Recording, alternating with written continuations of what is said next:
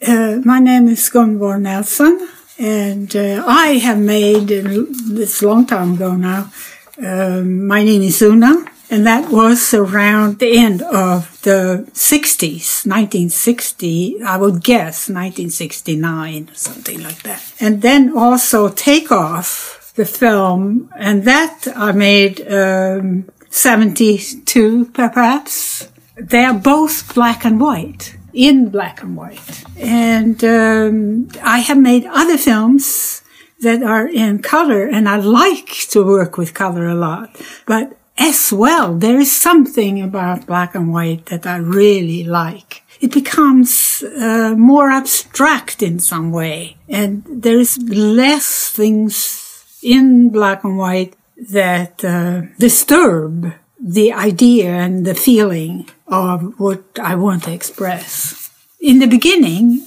uh, I uh, didn't quite trust myself in terms of the sound. And uh, I had people around me that were very good musicians. And um, my name is Oona. I had heard Steve Reich's performances and um, very much liked the repetition and how it developed very slightly different um, ways through work. And um, I was very influenced by Steve Reich. And so in My Name is Oona, uh, I made my own repetitious. The sound and the image uh, work very well together for me anyway.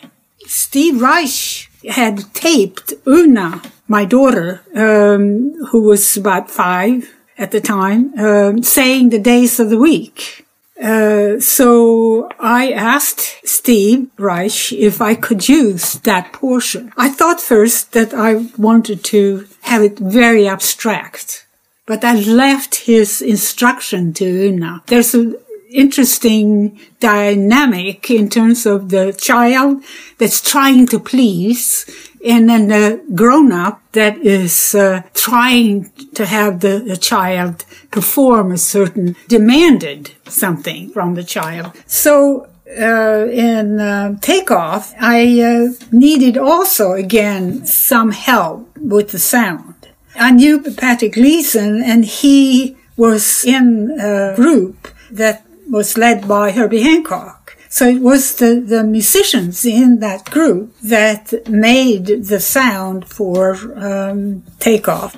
The person who phoned me about the idea for the film, Magda, she had more contact with that world of strippers and so on. The stripper was so sweet and so willing. She made that costume for the film.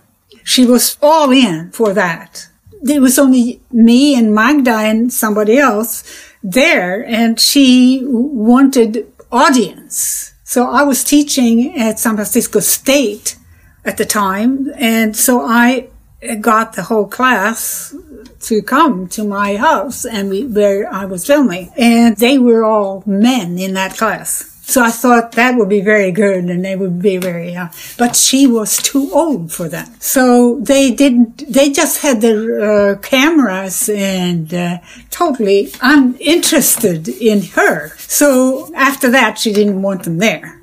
And it's also taking off into some other world.